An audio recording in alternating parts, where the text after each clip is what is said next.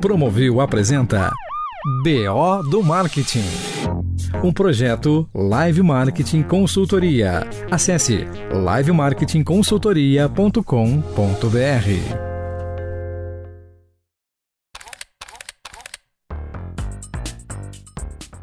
Olá, bem-vindos. Eu sou o PO e este é o BO do Marketing. BO, BO, não trave a língua nem se confunda. É isso aí. Em cada episódio, nós vamos investigar os BOs do nosso mercado, aqueles temas que dão trabalho para os principais decisores das marcas do nosso mercado. Vamos entender isso aí?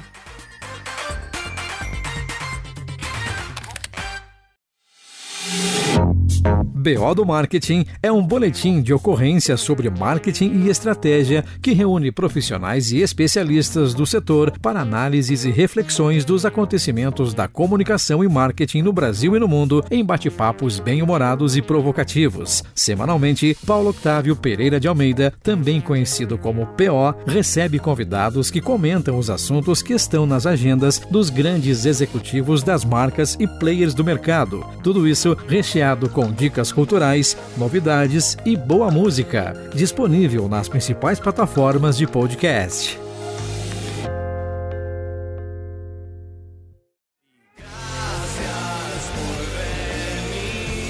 Se você quer conversar ou participar do BO ou conhecer a minha empresa de consultoria, pode me chamar no LinkedIn. Procure pelo meu nome, Paulo Octávio Pereira de Almeida. Neste episódio, antes da gente desenrolar o BO, eu quero apresentar os convidados com quem eu vou ter a honra de conversar. Eu começo agradecendo pela participação, dizendo que são nomes importantes e premiados no cenário do live marketing. Aqui hoje comigo, Fernando Ribeiro dos Santos, sócio da Netsa, a agência que foi eleita no prêmio, do, no prêmio Live, organizado pelo Promovil. Fernando é também fundador da Circle, a primeira aceleradora do nosso mercado e também o Célio Ascar Júnior, empresário do ano no Prêmio Live 2020 e sócio da Actual Mix. Comigo também o meu parceiro e amigo Júlio Feijó, editor do Promovil, que vai trazer para cá sempre o assunto do momento. E o que você tem aí para nós hoje, Júlio? Qual é o BO que nós vamos investigar hoje? BO da semana. Olá, PO, Fernando, Célio e ouvintes. PO, nesta semana o BO fica por conta do futuro das agências de live marketing. Você e os nossos convidados vão investigar e comentar a polêmica que envolve o tema. Bom, vamos lá. O nosso objetivo hoje aqui é a gente discutir então o futuro das agências, né? Quando eu falo o futuro das agências, eu quero que a gente aprofunde a discussão nessa coisa da estrutura mesmo da, de uma agência, né? como ela funciona. Né? É, eu, eu, eu, gosto bastante daquela série que tem na, na, na, acho que no Netflix, né, que é o Mad Men, né? Acho que todo mundo já assistiu. Conta a história do Don Draper. Ela se passa nos anos 50, né? Mas se você for analisar ali do ponto de vista do negócio, olhar a estrutura que tem, a dupla de criação, o atendimento, né, os momentos de apresentar campanha, se a gente for pensar nisso, é, eu não sei se esse setor, ou especificamente as agências, sejam elas de comunicação ou promoção, se elas evoluíram nesse sentido. Então, essa é a discussão de hoje. Para isso, então, eu tenho aqui dois super referência do mercado, né, que vão com certeza ajudar a gente a aprofundar nessa discussão. O primeiro é o Fernando Ribeiro dos Santos, ele é sócio da Netsa, é uma agência que também é super referência no mercado, está é, por aí nesse, nessa briga há 20 anos é uma empresa super conceituada e que tem Visa, Mercedes, Honda, Embraer, muitos clientes, entendeu? E ele se propõe hoje a estar tá falando de Martech. E o outro convidado é o Célio Ascar, também outra referência do mercado, já foi presidente da Ampro, é sócio da Actual Mix, se não me engano, esse ano faz 25 anos essa agência, né? É, também muitas marcas, né? Mastercard, Nestlé, Bradesco, Sky. Então, eu acho que essas duas visões, né? Dois líderes do mercado e dois caras que são realmente sócios dos negócios e sabem é, como a, aonde a porca tor, torce, torce o rabo, né? Ou seja, pagar todo mundo no final do mês, a dificuldade que a gente encontra Acho que essa é a discussão. Então, para isso, eu queria então que cada um falasse em um minuto, né? Quem é? Quem é você, né? O que, que você está fazendo aqui? Como é que você vai me ajudar? Então, eu vou começar pelo Fernando em um minuto. Quem é o Fernando? Fala aí, Fernando. Obrigado, PO, pela participação aí, desse sucesso desse podcast e parabéns pela iniciativa. Bom, eu sou sócio da Netsa, como você falou, há 20 anos. É, eu comecei numa trajetória desde a infância que eu não ia para o caminho de marketing, na verdade, eu estava seguindo os passos um pouco do empreendedorismo do meu avô, que ele tinha é, comércio exterior e, e, e corretores de valores. E daí, sem querer, eu me formei em administração de empresa e fui parar no, no, no, marketing. Eu fui fazer um curso na Califórnia, nos Estados Unidos, me apaixonei um pouco por tudo que é o movimento nos Estados Unidos de marketing e tudo mais, e vim para cá e abri é, com a minha irmã, que é minha sócia desde o começo, a Netsa do zero, né? Com, sem nenhum cliente, ainda sem nenhum propósito, sem nenhuma ideia, e a gente foi construindo propósito, ideia, e construindo do zero uma empresa até hoje de 20 anos. É, parabéns e um beijo para Fabiana também, né, sua, sua irmã. E o Célio, certo? O Célio é o fala Célio, né? Eu não consigo falar Célio se não falar fala Célio. Pegou isso de tal forma que eu sempre falo fala Célio. Então, assim, Célio, em um minuto, quem, quem, é, quem é o Célio? Olá a todos, um prazer estar aqui no BO do Marketing, no POdcast. É, eu sabe que eu gosto desse nome, já te falei. É, você, BO, sempre inovando, é, agora aqui ao lado do Promovil, é, também tem uma longa parceria com o Promovil, então está no lugar certo, a pessoa certa e a iniciativa certa. Então é muito lado, bom estar ao lado do Fernando também, super profissional aí da agência Netsa. O Célio é uma pessoa inquieta, desde que nasceu. Acho que as pessoas percebem isso, que já faz 45 anos que ele continua inquieto. E eu sempre estou buscando algo para fazer. E eu uso a comunicação para aproximar pessoas, construir marcas e defender causas, né? Mas eu nem sempre fui assim, né? Eu sou formado em administração. Eu comecei minha carreira trabalhando na empresa de engenharia da família, então estava sendo criado ali para ser o herdeiro né, do, de uma empresa de engenharia, construía túneis, barragem, a estrada Guarujá, São Paulo, Santo São ela estava sendo criado para ser o herdeiro. E durante umas férias que eu tive na empresa, eu, eu, eu conheci o diretor do programa do Faustão, falou, deixa eu fazer um estágio aí no Faustão. Isso estou falando que eu tinha uns 19, 20 anos. Posso usar minhas férias? Veja viajar, eu quero fazer um estágio no programa do Faustão. Falou, vem para cá. Eu fui para lá e me colocaram para ser produtor de pegadinhas do Faustão. Então eu era aquele cara que ia para rua, a pessoa levava susto, eu era aquele cara que ia lá assinar e tomava porrada. Depois acabou, voltei para a empresa e, e, e, me falaram: pô, você tem boas ideias, você não quer ser redator de pegadinhas, como Frila? Você vai mandando as pegadinhas, cada vez que for aprovado, você ganha um dinheirinho. E aquilo ali me deu o clique e falar assim: preciso mudar. Não é engenharia o meu negócio, eu preciso usar a minha comunicação. E assim foi, né? Hoje eu sou sócio da Actel Mix, como o Pior falou, sou sócio da Live Arena, que é uma plataforma de educação focado no mercado de games. Em 2020, né, é, montei o Fala Sério aqui também com o Promovil, para trazer um novo conceito, um novo olhar para a comunicação, trazendo pessoas de fora do nosso mercado de comunicação para falar. Então, teve Cauã Raymond, Paulo Oliveira, Daniel Cachiche, é, Edu Lira e várias pessoas. E agora, em abril, em ou maio, vou lançar o Connect Me, que é uma plataforma digital que conecta pessoas a jobs, a jobs a pessoas. Acho que tudo isso que a gente está vivendo, nesse um ano de desemprego, eu me senti na obrigação de ter uma plataforma digital onde as pessoas achem vagas e as vagas achem pessoas no mercado de comunicação. Então, logo mais, Connect Me vem aí. E atuo no terceiro setor, ao lado do Gerando Falcões, Brasil Foundation e Instituto Paulo Gondijo. Mas meu foco sempre são pessoas. Sou uma pessoa que nasceu para estar com outras pessoas. E por isso que estou aqui com pessoas maravilhosas como o P.O. e o Fernando. Célio, um inquieto e um curioso ao mesmo tempo. Exato. Muito bacana, muito legais as suas iniciativas. Mas vamos lá, né? Eu fiz essa a pesquisa que eu fiz, eu vejo que você é, na, na, na Actuel fala em, em estrutura horizontal e o, e o, Fernando fala em hub de criativos, né? Então a primeira pergunta que eu queria fazer é para o Fernando, é, pô, você então com 20 anos de uma história de sucesso com uma agência, certo? Uh, e você daí agora, recentemente, resolveu abrir uma aceleradora de startups, né? Depois é, você explica um pouco mais, mas eu queria entender o porquê isso, né? Ou seja, isso é uma não acreditar mais no formato. Eu posso ter essa leitura de que isso é não acreditar mais no formato tradicional das agências e que você já está preparando um próximo passo para essa digitalização do setor? É isso? Não, não, não, de jeito nenhum. Na verdade, é, o obrigado a Célio também pelas palavras, o Júlio também aí para promoveu, sempre apoiando nosso mercado também. É, não, na verdade, de jeito nenhum, é o contrário, né? Na verdade, eu também sou inquieto em, nessa questão de empreendedorismo, de saber onde a gente vai estar no futuro, né? A gente comunicação. Eu acho que a gente nasceu de live marketing, né, o antigo BTL e tudo mais, e a gente acho que ficou um pouco sem identidade até agora. A gente, para mim, a gente ainda é um pouco o primo, primo pobre da publicidade.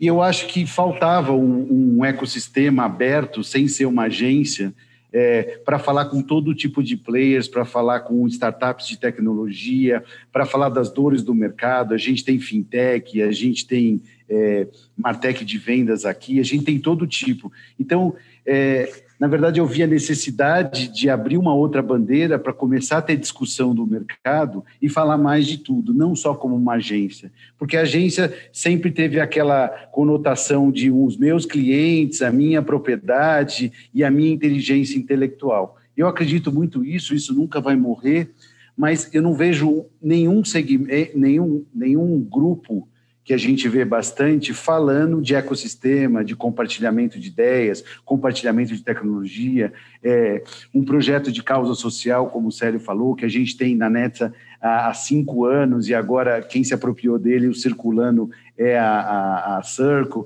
Então, acho que faltava isso, uma bandeira para começar a falar com todo mundo e discutir e trazer também cabeças novas para poder criar esse novo e, e futuro marketing. Entendi. E, mas é assim, é que a minha análise, quando eu vejo assim, fazendo de novo análise do negócio, né? Eu vejo que, de novo, aqui pode ser agência de comunicação ou de promoção, né? Acho que as duas se encaixam, mas na minha visão eu vejo que tem duas grandes forças, né? Uma das forças é as, as, as, concorrências e as, e as mesas de compra, certo? Uma redução gradativa do valor. A outra, por outro lado, é a entrada nesse setor das empresas de consultoria que assumem uma narrativa de, de estratégia com o topo das organizações. Né? Então eu vejo que as agências, sejam elas, como eu falei, quais forem, elas ficaram um pouco no meio, né? onde a perda do valor é a negociação a cada ano que passa mais baixo, ou a falta de contato com o topo da empresa para você discutir estratégia, certo? Então, pegando o, o, o, Célio, que é o produtor de pegadinhas do Faustão, essa eu não sabia, não lembro, não conhecia, a sua visão, então, dessa coisa do, do futuro do negócio das agências, certo? É, eu, eu, já ouvi algumas pessoas falarem que é um, as agências são como se fosse um intermediário, certo? Porque era um momento que precisava fazer isso. Eu, eu, eu já fui sócio também de agência e era aquela planilhinha com 10, 15 fornecedores que você conhecia conhecia e uma taxa de, de, de administração, certo? Esse negócio, estou falando 10, 15 anos atrás, mas era assim. Qual a sua visão, Sérgio? Essa coisa de a gente olhar o futuro, essa coisa da estrutura, né? Você, vocês falam muito em estrutura horizontal, entendeu? Então, é isso que eu queria entender um pouco mais, essa, essa pegada da, da do, do, do você como investidor, como sócio do negócio, como você vê esse futuro desse negócio que você está há 25 anos? É, eu acho que antes da gente até falar de futuro, a gente tem que falar de presente. Se a gente não mexer no presente, não vai ter o futuro. Né? É, uma coisa que essa pandemia está nos ensinando é olhar mais para o presente de olho no futuro. Mas por muito tempo a gente estava muito de olho no futuro e a gente esqueceu um pouco do presente. Né? As agências têm um papel super importante na construção, fidelização e manutenção das marcas. Eu acho que nós somos o coração pulsante das marcas, né? Isso acontece muito na propaganda e na digital no digital. Eu acho que no live marketing ainda somos menos percebidos, né? Estamos e, e, é tão louco porque a gente, nós somos menos percebidos, mas nós estamos diretamente em contato no consumidor, né?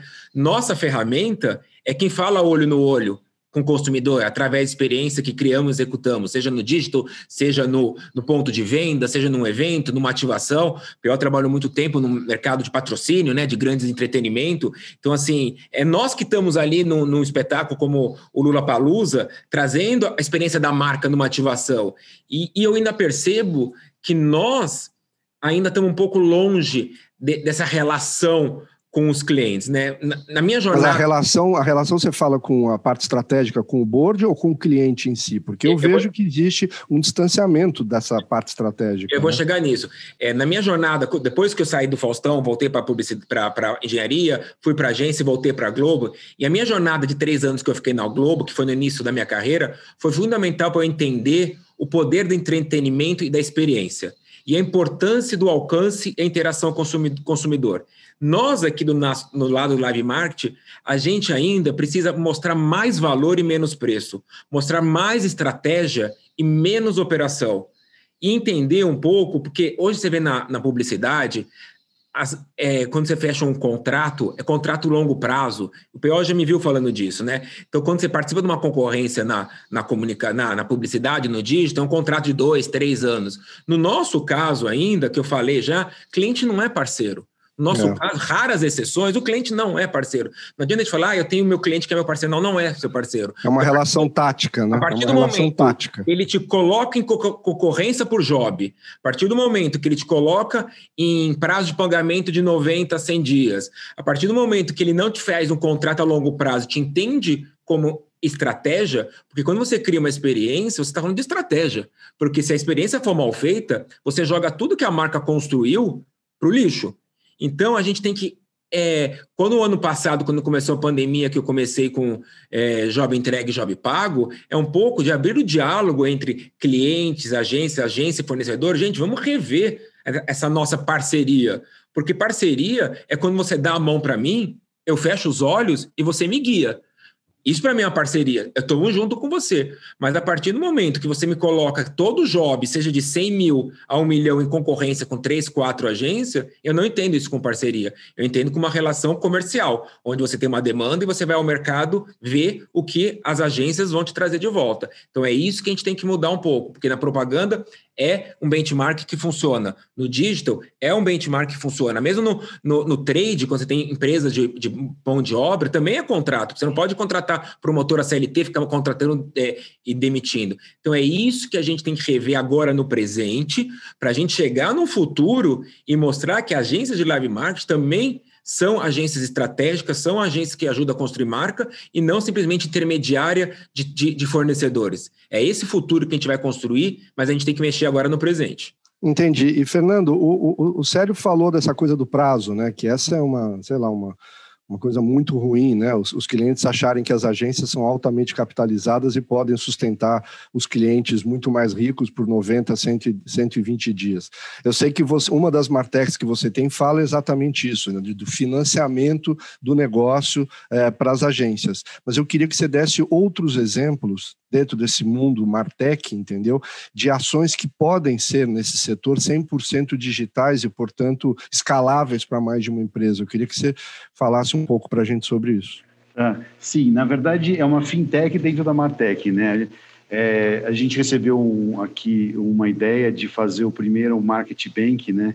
Para pulverizar esse mercado de de, de, de, fornecedores, agências, influencers e tudo mais, porque é um grande problema. A gente, além desse problema, também tem o problema da, da tributação, né? Que a gente a tem bitributação. A, a bitributação em tudo, os clientes não sabem se paga com nota de débito, se, se tributa tudo. A gente tem esse grande problema ainda. E a tecnologia ajuda isso, sim. A gente está criando esse projeto dentro do Market Bank que a gente vai poder splitar os pagamentos. Então, já que o cliente paga uma conta só, numa conta digital, e depois ele pulveriza o, o, todo o dinheiro que vai para os fornecedores, vão para os fornecedores, e o dinheiro que, que de, é, detém da agência fica na agência.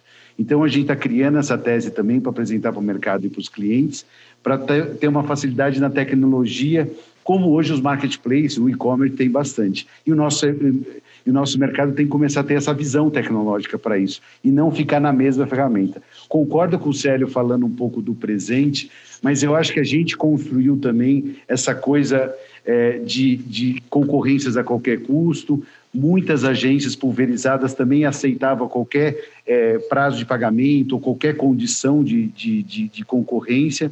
E a gente também nunca se juntou muito, nós donos de agências e formadores de opinião, para cada vez mais tentar mudar isso. Mas, por outro lado, também, ele, o cliente quer ver o futuro, ele quer ver os dados, como você falou. Talvez ele não quer mais muita promotora CLT no ponto de venda, infelizmente, porque a nossa legislação também é muito ruim. Talvez ele quer uns dados, uma tecnologia, ou ele quer o Uber das promotoras dentro do ponto de venda, pegando os dados e pegando tudo num banco de dados e, e, mudando a ação deles também. Fechando um gancho que o Fernando falou, eu acredito muito, faz dois anos que eu venho falando do Data Live Marketing, né? que é a experiência somada a dados. Eu não acredito mais no live marketing como ele é só, eu acredito muito no data live marketing, que é a soma do como dados geram experiência e como experiências geram dados. Só que para isso acontecer, nós, o nosso mercado tem que sair, as agências precisam investir, precisam investir em ferramentas, precisam investir em tecnologia para ter esse data live marketing. Mas no formato que a gente trabalha hoje de concorrências, porque hoje agências, quando eu estava na Ampro, vi muito, vivem muito mais de concorrências do que de job.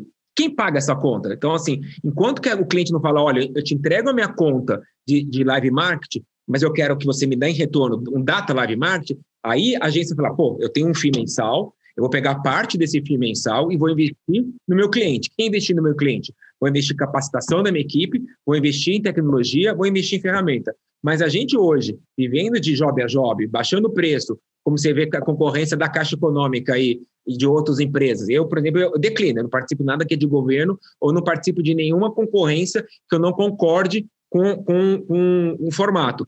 Então, assim, a gente tem que pensar agora nesse presente essa relação, porque não dá para as agências investirem e apostarem, onde ser numa relação que entra de concorrência, que é, que é só despesa, despesa. Porque cada derrota é uma despesa. Entendi. Mas eu só voltando ao ponto que, que o Fernando colocou, né, você falou então claramente que a fintech, ou seja, o cash flow, fluxo de caixa das agências, é claramente uma dor, certo? E para isso você teve um produto, você teve uma visão de, de, de ajudar não só uh, uma empresa, mas isso é uma coisa escalável que pode Sim, atender é sei lá quantas é agências. O é. é, atender o ecossistema completo. Então a minha pergunta é: quais são outros serviços que podem ter essa escalabilidade? Eu já vi aqueles sites que você vai lá, cria o logo, eu não sei, não acredito muito nisso, mas quais são esses outros serviços, além do fluxo de caixa, que você acha que podem ser escaláveis nessa, nessa tendência da evolução do negócio das agências? Ah, eu acho que tem bastante, né? Falando, eu acho que tem empresas grandes aí, tipo Hotmart, é, Sambatec, empresas que você hoje é tudo plug and play, você tem a tecnologia. Eu acredito nessas empresas de, de, de design também. Eu já fiz um logo com uma empresa, acho que era 99 Design, alguma coisa assim, que você faz um logo assim, a toque de caixa, ele faz uma concorrência mundo afora para saber qual a melhor característica do logo que você quer e você consegue ter. São, são concorrentes também que vão vindo para as agências e para os segmentos que a gente tem que, a gente não pode não levantar a mão e dizer que não existe, mas existe. Tem muita ainda ferramenta lá fora tem a pegando... fibra, a fibra é gigante, a fibra. É, é gigante, é. E, é, e, e, na verdade, vem como concorrente também. Na verdade, eu concordo com, com o Célio em partes, mas também a gente vai ter que se unir, outros empresários vão ter que é, investir em startups ou de outros segmentos para poder é, oferecer mais essa tecnologia em escala que o cliente está pedindo também. Senão a gente sempre vai esperar, esperar eles que a gente seja uma conta FII para o ano inteiro. E o cliente não são tantos clientes assim que conseguem eh, designar FII para todas as agências que hoje precisam. Entendi. Então tem uma série de processos que vão ser escaláveis, ideais digitalmente, que vão ajudar a, as agências. Aí eu volto ao ponto para o Célio, falando o seguinte: no passado eu já vi como uma crítica essa coisa da juniorização das equipes de marketing, mas agora eu já vi reversão dessa crítica para uma coisa de pelo lado positivo, que é falar não, esses novos líderes que estão aí nas empresas, nas áreas de marketing, esses caras são provavelmente digital born, certo? Então, com eles vem toda essa mentalidade junto. Então, a juniorização né, vai trazer para essas organizações centenárias, antigas, é, chatas, vamos dizer assim, vai trazer uma outra visão para essas organizações. Como você vê isso? Ou seja, você já foi crítico da juniorização e hoje você vê isso com bons olhos, essa coisa dessa nova mentalidade chegando? Oh, P.O., o mundo é uma constante evolução, né? E eu, sendo uma pessoa inquieta, eu gosto muito de mudanças, né? Ainda mais se forem mudanças transformadoras, né? E hoje a gente tem uma geração nova aí, quem tem filhos, sobrinhos, vai entender, que é uma geração mais desapegada, eles são imediatistas, não querem carro, não querem imóvel, não querem nada muito fixo, né? A juniorização tem os dois lados, acontece em todos os mercados, né? Não só no nosso mercado de marca, mas em todos os mercados. Eu sou super a favor, favor desde que tenha capacitação. Acho que a primeira palavra para mim é capacitação. Eu acho que a pessoa pode ter boa vontade, a pessoa pode ser dígito, ela pode ser mas se ela não tiver uma capacitação, porque não adianta ter a vontade se não tiver a técnica. Só vontade, às vezes, atrapalha. Ela tem que ter, a, ela tem que ter a vontade e a técnica. Por isso que eu sempre, desde que eu me conheço por gente, como empresário, eu sempre investi muito em capacitação. Porque eu também não posso cobrar de um profissional que ele se evolua se eu, se ele, se eu não proporcionar isso para ele através de curso, através de capacitação, através de ferramenta. Então, eu acho que nós, como empresários, de agências, fica a dica para os CMOs, presidente de companhia, que a gente tem cada vez mais investir nosso dinheiro em capacitação. Nada é feito sem pessoas. Se a gente não tiver as pessoas como nosso principal ativo para a gente fazer o mercado girar, as coisas acontecerem, a gente não vai, a gente vai morrer logo. Então, por isso que eu acho que a juniorização é bem-vinda, desde que ela consiga pegar o melhor da juniorização, que é o up-to-date, a vontade, o fresh, e somar capacitação técnica. Se a gente juntar o fresh com a capacitação, a gente vai bem longe isso. Isso em todos os segmentos. Eu, eu, concordo, eu acho que a grande tendência que a gente vê hoje, essa coisa do lifelong learning, né? Você nunca parar de aprender, a gente sempre ser aluno, certo? Eu acho que faz parte essa coisa de você sempre renovar os seus skills. Então, eu que trabalhei em marketing há 25, 30 anos atrás, hoje os skills são completamente diferentes, só o título provavelmente é igual. E aí me dá o gancho para eu falar com, com o Fernando, né? Eu mencionei aí no começo a, a, a série lá, o Mad Men, né? Que tinha dupla de acriação, o atendimento, ele ou ela, boa pinta e bem relacionado, entendeu? O criativo que conhece tudo tal. Olhando desse ponto de vista da estrutura tal, é, chegou o tempo, acho, né? Acho que foi a Procter Gamble que inventou essa coisa de pedir para a agência fazer o posicionamento de marca, né? E aí a dupla funcionava para isso, mas você acha que chegou o tempo que, vamos dizer, a dupla não funciona mais e hoje tem que ter um trio, né? Que é a parte visual, a parte de texto e, obviamente, a parte de tecnologia hoje, né? Então você com esse vendo esse esse cenário de Martex aí que tem. Hoje a tecnologia, né? Eu não sei se a, se a, criatividade no futuro será escrava da tecnologia, eu espero que não. Mas hoje eu, eu acredito que esse escopo da dupla, né, visual e redação, tá, tá, tá atrasado, né? A tecnologia tem uma preponderância, né? Como você vai criar para qual tecnologia, para qual canal. Então, como você vê isso? Você vê, você tem, você tem na sua estrutura de hub de criativos, você tem nesse nesse hub, você tem tecnólogos, você você tem caras de IT pensando no futuro das marcas? Qual que é a sua visão disso? Sim, isso na verdade, você falou muito bem, antes é, funcionava uma dupla de criação, né? Era uma ideia criativa, com uma redação, com um texto legal, ia para a rua e emplacava. Agora a tecnologia está 100%. Um dos motivos também de a Netsa investir e criar a Circle foi isso. Além de você ter esse hub criativo na no, no sua estrutura, você também tem que olhar para fora e ver o que, que tem de startups ou outros modelos para você poder oferecer. Na minha visão, e até agora na pandemia está muito claro, e pós isso, não vai existir é, é, segmentos diferentes de marketing. Para mim é um full market só. Toda agência vai ter que ser especial em tudo. Ela vai ter que saber de tudo.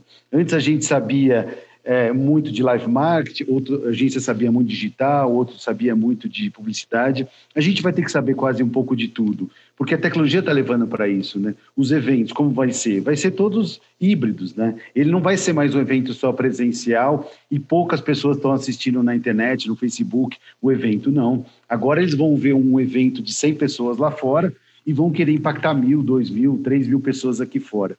Então, você traduzindo isso para o dia a dia do trabalho, você tem que sim ter um hub criativo com pessoas de tecnologia, com pensamento em conteúdo, em brand content, que a gente fala muito aqui dentro, conectar também startups dentro do ecossistema aqui ou fora do ecossistema, para trazer soluções 360 para o cliente. A palavra 360 também era muito usada no live marketing antigo, mas ela pode até voltar. Ela não é a mais sexy, mas cada vez mais a gente tem que ap apresentar solução para os clientes. E vem muito na linha criativa e na linha operacional também, né?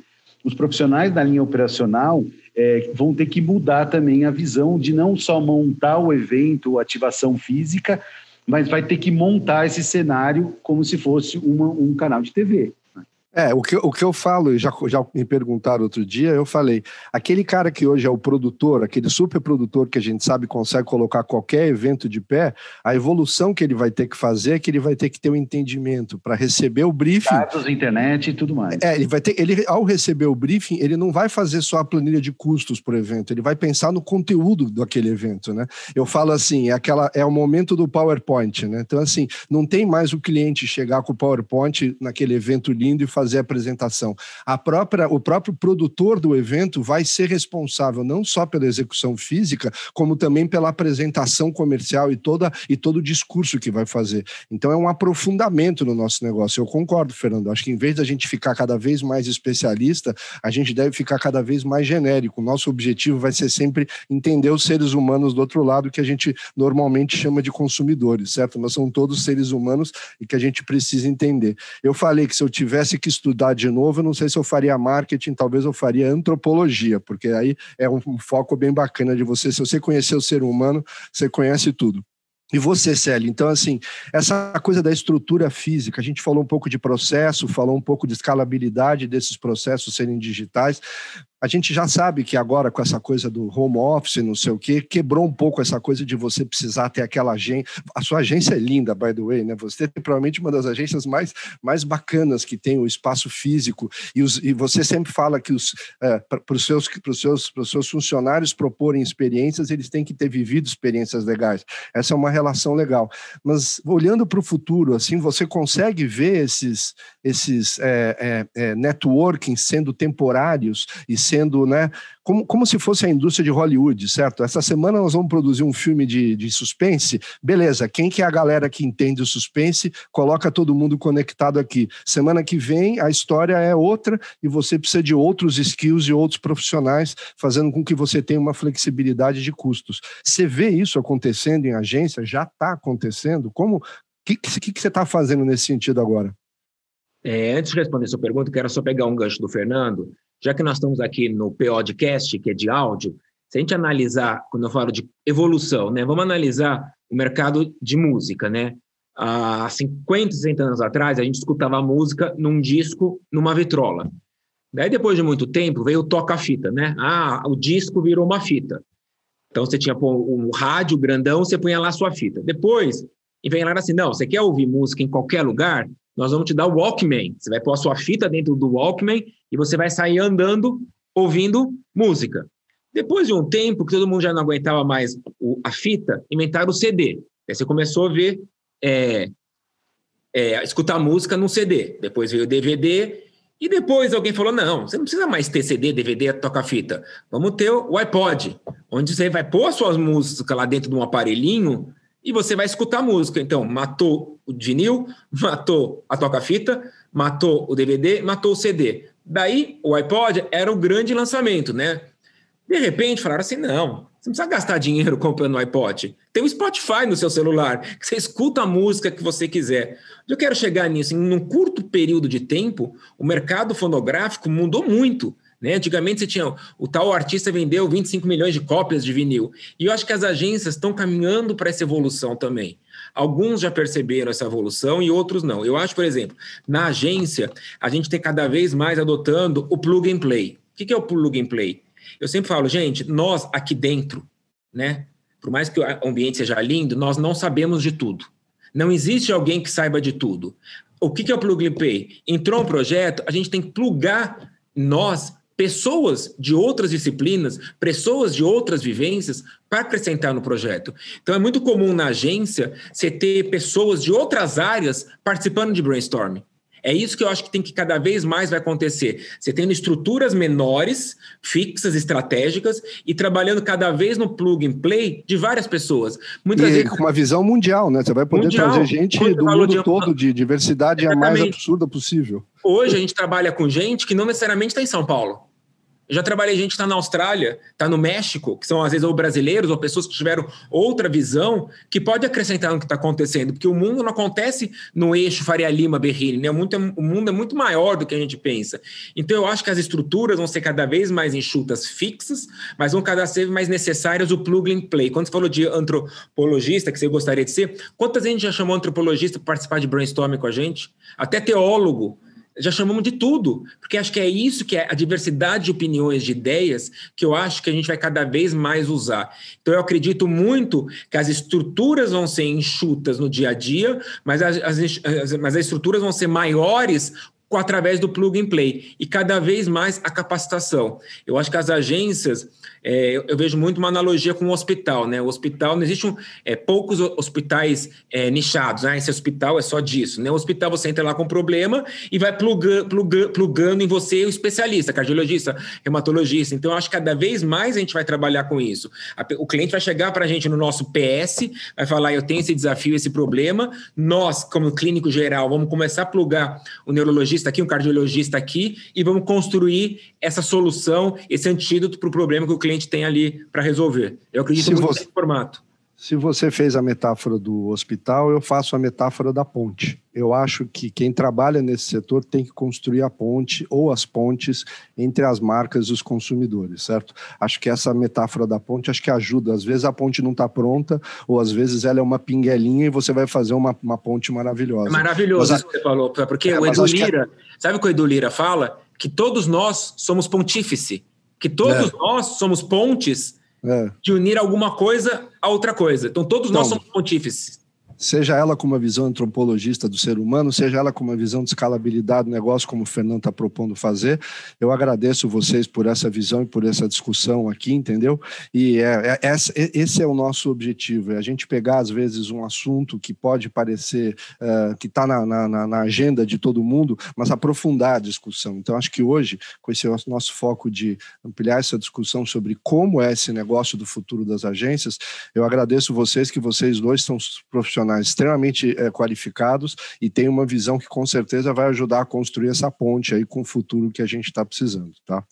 É, eu queria pedir agora para cada um desse uma dica, certo? A minha dica eu já dei, certo? A minha dica é um, assistam o Mad Men, porque para você conhecer, para você saber o futuro, você tem que saber conhecer o passado, né? Então assista, são sete temporadas, meio longo, tá? mas dá para assistir todos e é legal para caramba para você ver como era. Alguns vão ficar com inveja dizendo que era fácil. Fala sério, qual que é a sua dica? Dica cultural. Vou dar duas, pode ser? A Lógico. primeira, não perca um BO do marketing no Promovil. Essa é a melhor dica. Não Boa. perca o BO do marketing no Promovil. Toda Conhecido semana por tem... mim como POdcast. Uma outra, uma outra dica eu quero dar de um livro, né? Acho que num momento onde se fala de tantos de de entretenimento, o livro foi esquecido, né? E a gente não pode esquecer o livro, porque o livro é tá muito dentro daquela capacitação que eu falei ali no começo.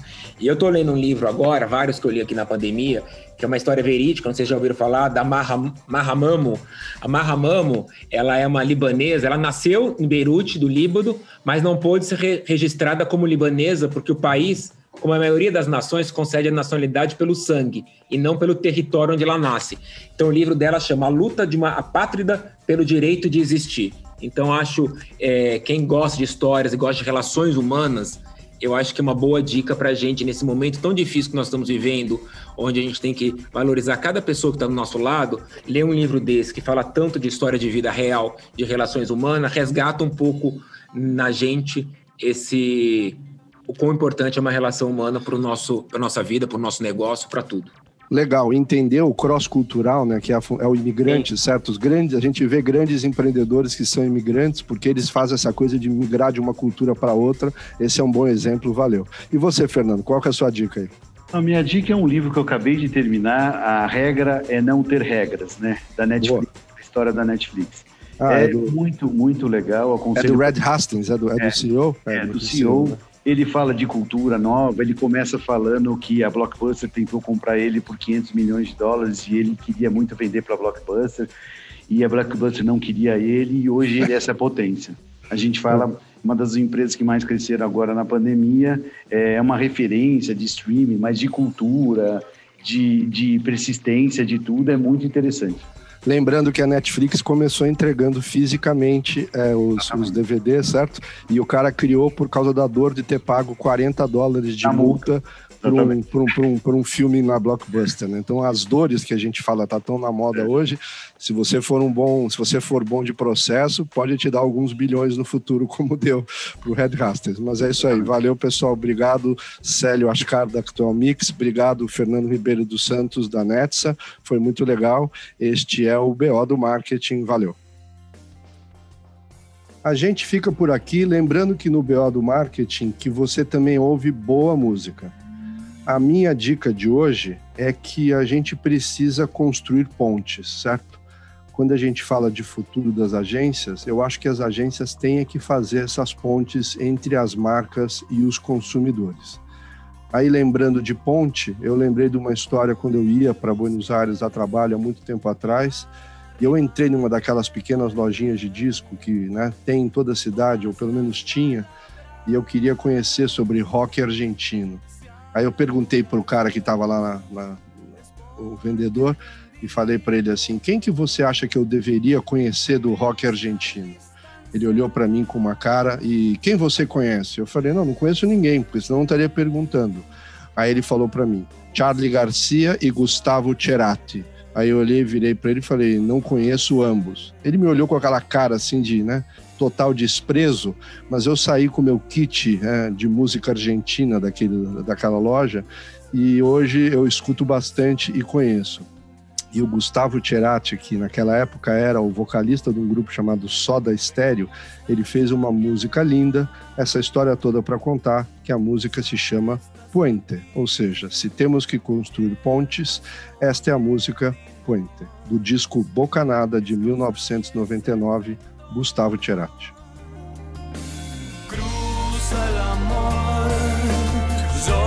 Cruzaré los dedos y gracias por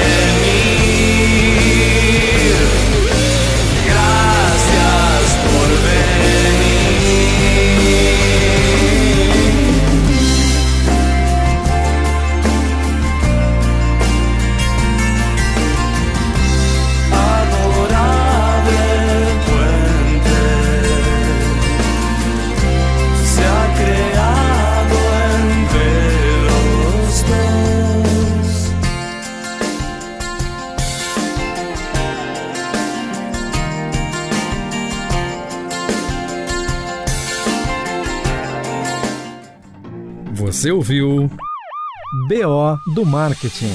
Apresentação Paulo Otávio Pereira de Almeida. O PO, um projeto Live Marketing Consultoria. Acesse livemarketingconsultoria.com.br.